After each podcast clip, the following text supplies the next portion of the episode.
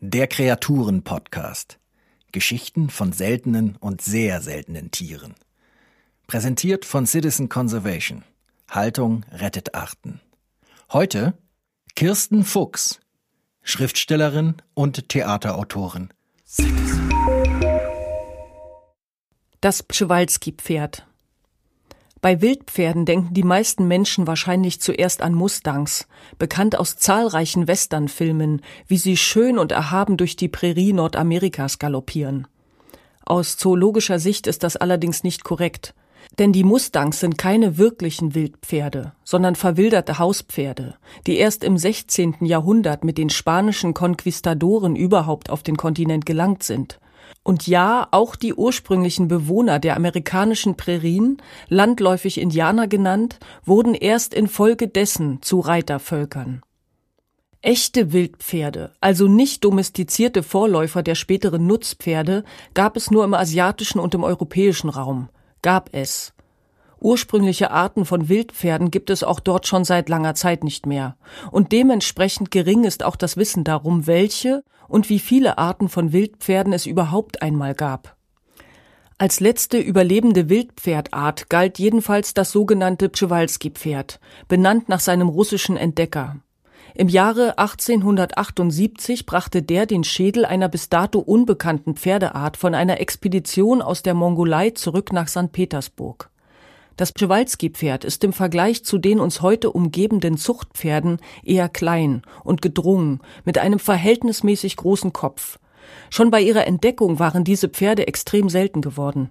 Das letzte Przewalski-Pferd in freier Wildbahn wurde im Jahre 1969 gesehen. Przewalski-Pferde wären also bereits ausgestorben, wenn nicht einige Exemplare in menschlicher Obhut in Zoos und auf vereinzelten privaten Ländereien überlebt hätten und dort nachgezüchtet worden wären. Selbst dort war ihre Zahl aber zeitweise besorgniserregend abgesunken. Nur die Zoos in Prag und in Wien hatten Mitte des 20. Jahrhunderts noch einige wenige Tiere in ihren Gehegen. Mit der Etablierung von zoologischen Zuchtbüchern und der einhergehenden gezielten Erhaltungszucht konnte ihr Bestand schließlich gepäppelt werden.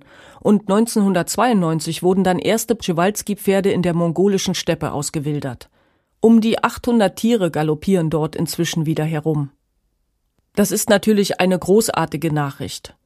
Eine Nachzucht auf Basis weniger einzelner Exemplare birgt allerdings die Gefahr der Inzucht. Eine genetische Untersuchung hat jedoch ergeben, dass die Przewalski-Pferdpopulation über eine gesunde genetische Vielfalt verfügt. Und das, obwohl die ganze heutige Population von nur 13 Tieren abstammt. Die Genanalyse des Przewalski-Pferds brachte aber noch andere Überraschungen ans Licht. Mit dieser Studie, die erst vor kurzem veröffentlicht wurde, musste die Abstammungsgeschichte der Pferde neu geschrieben werden. Denn dabei wurde klar, dass es sich auch beim Przewalski-Pferd nicht um ein waschechtes Wildpferd handelt. Ähnlich wie die Mustangs sind sie offenbar verwilderte Haustiere. Nur sind sie ihren Haltern, dem Volk der Botai, das einstmals im heutigen Kasachstan ansässig war, schon vor sehr viel längerer Zeit abgehauen. Wohl schon vor einigen Jahrtausenden. Eigentlich wollten die Forscher mit dieser Studie ja vor allem herausfinden, von welchen Wildpferden heutige Pferderassen abstammen. Was sie herausfanden ist, das Przewalski-Pferd hat mit ihnen schon mal nichts zu tun. Es mag also vielleicht kein authentisches Wildpferd im zoologischen Sinne sein, bleibt aber eine ganz eigene Unterart und damit das, was in einer Welt ohne Wildpferde einem Wildpferd am nächsten kommt. Diesen Titel können wir ihm schon lassen. Danke fürs Zuhören. Das war ein Podcast von Citizen Conservation.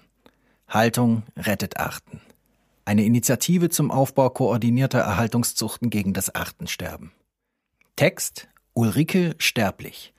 Citizen Conservation finden Sie auch auf Facebook, Instagram, Twitter und YouTube oder unter www.citizen-conservation.org. Citizen.